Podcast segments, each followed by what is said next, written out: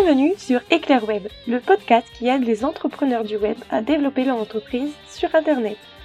Tu retrouveras un mardi sur deux des conseils, astuces, exercices pratiques et témoignages d'entrepreneurs sur diverses thématiques. Celles-ci sont les sites internet, la communication web, l'organisation, le marketing et plein d'autres. Le tout saupoudré de rock geek. Je suis Sophie Gilbert, web designer et conseillère en communication digitale. J'accompagne les web entrepreneurs et web entrepreneuses à se développer sur internet avec simplicité et authenticité.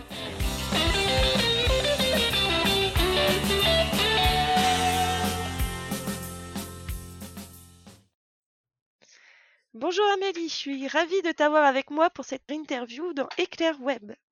Eh ben, merci Sophie, je suis ravie d'être là. Alors, première question, euh, est-ce que tu peux me dire comment tu en es venue à l'entrepreneuriat?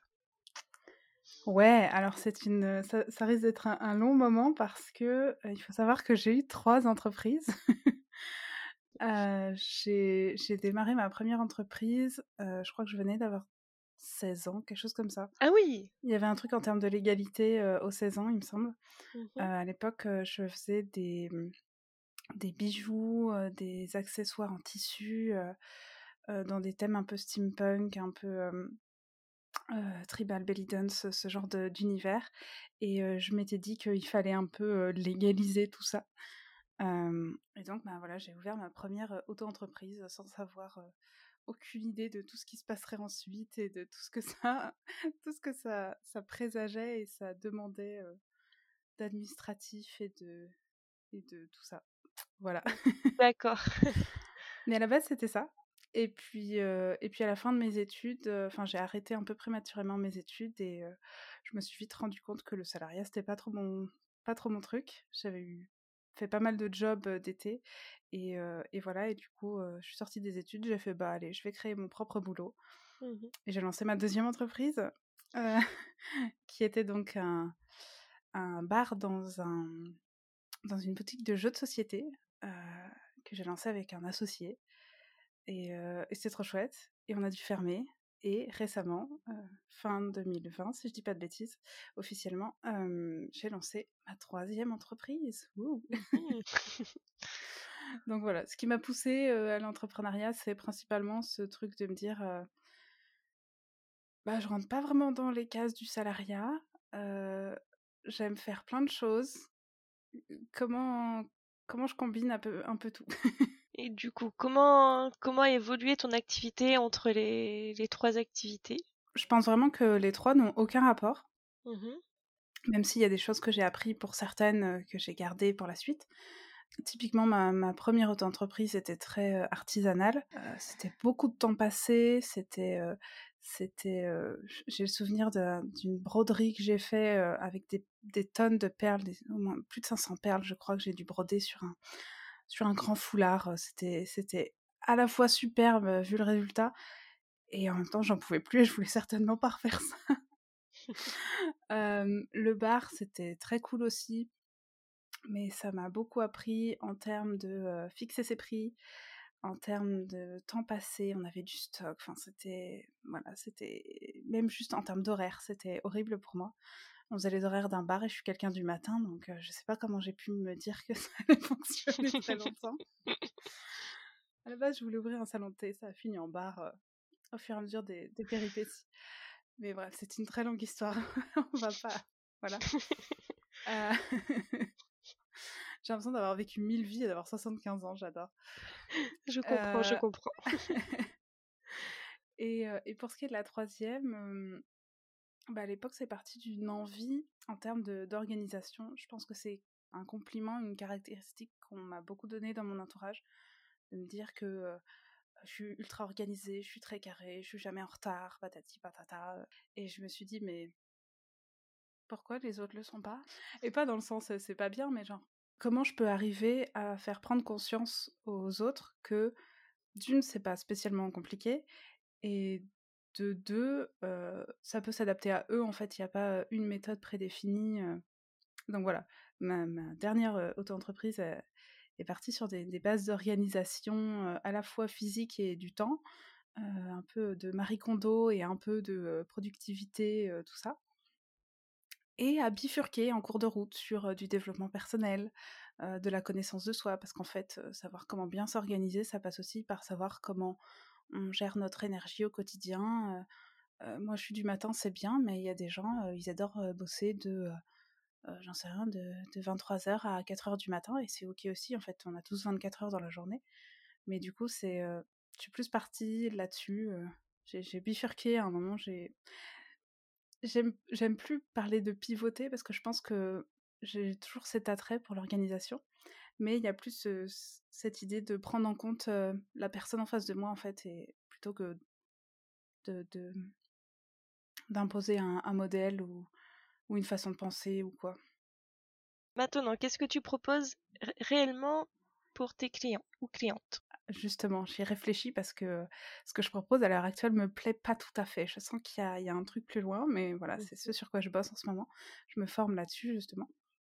Mais pour le moment, je propose du tirage de cartes, du tirage de cartes de tarot et d'oracle, il y a un peu les deux dedans, qui n'est pas un tirage divinatoire, j'aime bien le préciser parce que j'aime bien enlever ce, ce pan-là de, tirage de cartes dès le début.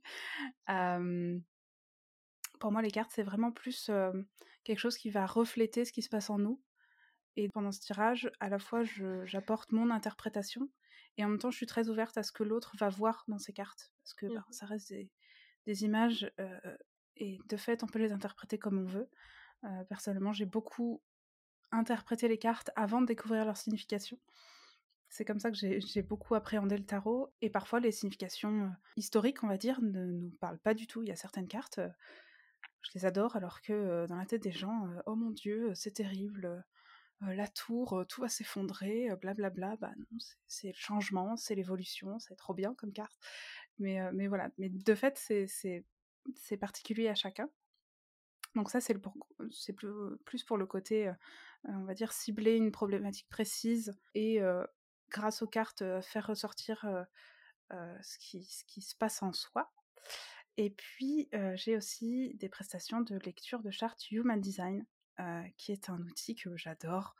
Euh, je viens de terminer une, une charte, donc j'ai deux, euh, deux, forfaits, on va dire. J'ai une, une, lecture un peu que j'ai appelée mini parce qu'elle est plus elle est plus superficielle on va dire mais il y a déjà beaucoup de choses et puis là je viens de terminer une charte maxi où vraiment je mets tout ce que j'ai je, je, vais tirer la moindre info de, de ce qu'est une charte human design ce truc immonde qui fait un peu peur et à raison, parce que même moi, des fois, je me dis, mais qu'est-ce que c'est que ce bazar mais, mais ouais, là, je, viens d'en terminer une, et là, pour le coup, c'est plus de la pure connaissance de soi, d'apprendre son fonctionnement, comment gérer, j'en sais rien, la communication, comment gérer son énergie.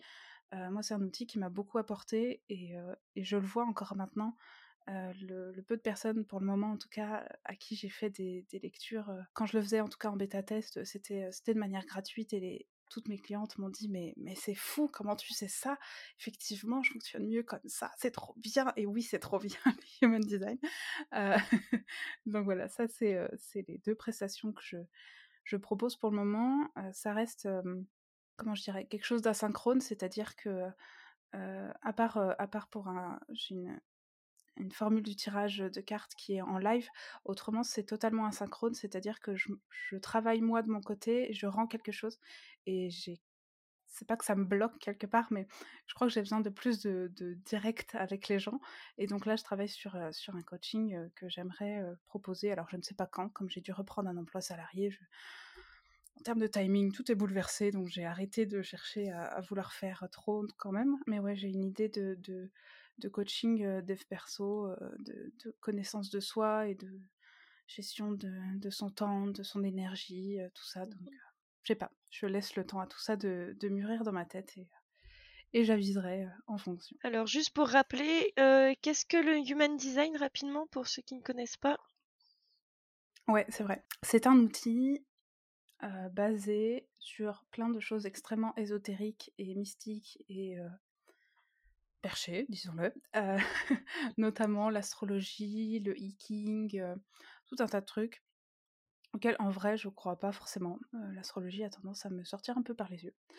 Mais il se trouve que c'est un outil qui personnellement m'a aidé. Du coup, j'ai à la fois l'attrait de cet outil qui m'a permis de, de, de, vachement mieux fonctionner en fait au quotidien, et en même temps j'ai tout ce recul de me dire ok c'est un, mec blanc euh, un peu vieux euh, qui a eu une illumination un jour et qui a posé tout ça par écrit, et je me dis ok qu'est-ce que bon j'ai aussi le recul nécessaire là-dessus quoi. Avec tout le respect que je porte à ce monsieur, hein, mais voilà, j'ai ce truc de J'adore cet outil. Sur le fond, je suis plus mitigée. D'accord. Alors, comment peut-on allier tarot, human design et entrepreneuriat? Eh ben, comme on peut allier tout et n'importe quoi, c'est-à-dire avec la passion. je, dis ça parce que je suis justement une formation en ce moment pour les personnes multipotentielles, parce que je me suis découverte récemment multipotentielle pour résumer, et vraiment je suis pas spécialiste, la multipotentialité, c'est quand tu as une passion, et deux, et trois, et 42, et que bah, tu te lasses aussi extrêmement vite. Tu sautes un peu en fait de passion en passion. Et du coup, du coup allier ça dans l'entrepreneuriat, ben, c'est pas simple. C'est ce que j'essaye de faire justement avec, avec cette histoire de coaching. Eh ben, je suis en pleine formation, donc, donc j'essaye justement d'allier tout ça, puisque je fais aussi de l'aquarelle, donc, donc il y a ce côté-là aussi que j'aimerais bien mettre en place. J'avais un projet, enfin j'ai toujours un projet de carte d'oracle que j'aimerais faire entièrement seule, parce que je suis un peu folle et je suis comme ça. Donc ouais, comment on fait? Ben, on, est, on est passionné, on adore ça, et du coup on veut le partager, quoi. Je pense que, je pense que c'est la clé. D'accord. Donc dernière question, qu'aurais-tu aimé savoir lors, lors de tes débuts d'entrepreneuriat? Alors, je crois que je vais faire par entreprise si ça te convient. Parce que chacune m'a amené, euh, amené, une leçon, j'en ai un peu parlé, mais euh, je pense que la première auto-entreprise m'a appris à mieux gérer l'administratif. Bon, après, à 16 ans, c'est normal que j'avais pas les clés et que voilà, enfin, mes parents faisaient encore beaucoup de choses pour moi. Mais je revois cette, ce courrier des impôts pour ma, ma première cotisation foncière des entreprises. La fameuse CFE. C'est ça, c'est ça. Il m'annonçait une somme faramineuse alors que moi, tout ce que je voulais, c'était vendre mes bagues à 12 balles et et là, d'un coup, on me réclame 500 euros. J'étais là, mais qu'est-ce que c'est? Mais pourquoi? Mais c'est pas possible. Donc voilà, gérer, gérer l'administratif, faire face en fait, ne pas, ne pas se voiler la face sur, sur tout ce qu'il y a à faire et, et prendre ça, enfin être, être, proactif en tout cas là-dessus. je sais que ça c'est quelque chose que j'ai beaucoup mis en place ensuite et que j'ai appris en fait les impôts, Pôle Emploi, toutes les administrations en fait ne veulent pas du mal. La plupart du temps, ils sont même assez cool, mais juste faut prendre les devants en fait. Donc, euh, donc voilà. pour la seconde entreprise, donc le, le barrageux, je dirais plusieurs choses. Ça m'a beaucoup appris à gérer des événements, ça j'ai beaucoup aimé ça. On avait des soirées à plus de 200 personnes, c'était fou. mais je crois que ça m'a appris au final à, à m'écouter en fait. Euh, on, a, bossé comme ça pendant un an à raison de, de 6 jours sur 7, euh, de 10 euh, heures à parfois 2 heures du matin. Ça n'avait aucun sens, on n'était que deux. Et, j'ai beau être une boule d'énergie folle, c'était pas possible. c'était physiquement, humainement, vraiment épuisant. Et, et je suis contente de. À l'époque, je commençais tout juste à mettre un pied dans le développement personnel et je suis contente de voir que maintenant je sais beaucoup mieux comment je fonctionne, je sais beaucoup mieux quand est-ce que je suis productive, quand est-ce que vraiment je fais du présentéisme et ça sert à rien que je sois là ou que je me force à faire un truc. ça, je m'en rends beaucoup plus compte et s'il y a un truc que ça m'a appris, c'est vraiment ça, c'est m'écouter et, et me connaître. Et pour ce qui est de la troisième entreprise, je crois que c'est l'entourage, apprendre à s'entourer.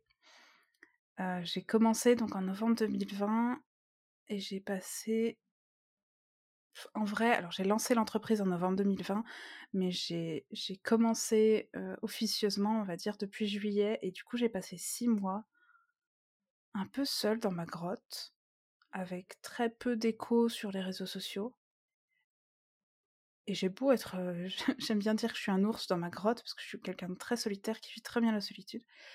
Mais quand même, c'était compliqué. Et du coup, j'ai commencé à me rapprocher tout un tas de réseaux qui m'ont fait rencontrer des gens assez dingues. Et petit à petit, comme ça, sans sortir de chez moi, parce que reste fin 2020 et la sortie de chez soi, c'était pas fou. Ben, j'ai appris à, ouais, j'ai appris à m'entourer, à avoir des gens autour de moi et à discuter sur les sujets qui nous tiennent à cœur aussi. Et, et ouais, à échanger, à avoir d'autres idées et, je sais pas, à faire un espèce de brainstorming collectif un peu fou. Et ouais, s'entourer, voilà. Si je dois résumer, donc ne, pas, ne pas nier l'administratif, apprendre à s'écouter et s'entourer. Voilà. Super. de super conseils. bah, je te remercie. Je te remercie beaucoup pour, pour cet échange qui était très instructif et j'espère que toi aussi ça t'a plu. Oui, c'était trop chouette, je te remercie beaucoup. Je te remercie d'avoir écouté ce podcast jusqu'au bout. Si tu as aimé cet épisode, mets un avis 5 étoiles sur Apple Podcast ou sur Spotify. Ça permettra à d'autres entrepreneurs comme toi de le découvrir. Si tu veux être aux premières loges, inscris-toi à la Pensile, ma newsletter. Tu seras mis au courant de la sortie du prochain épisode.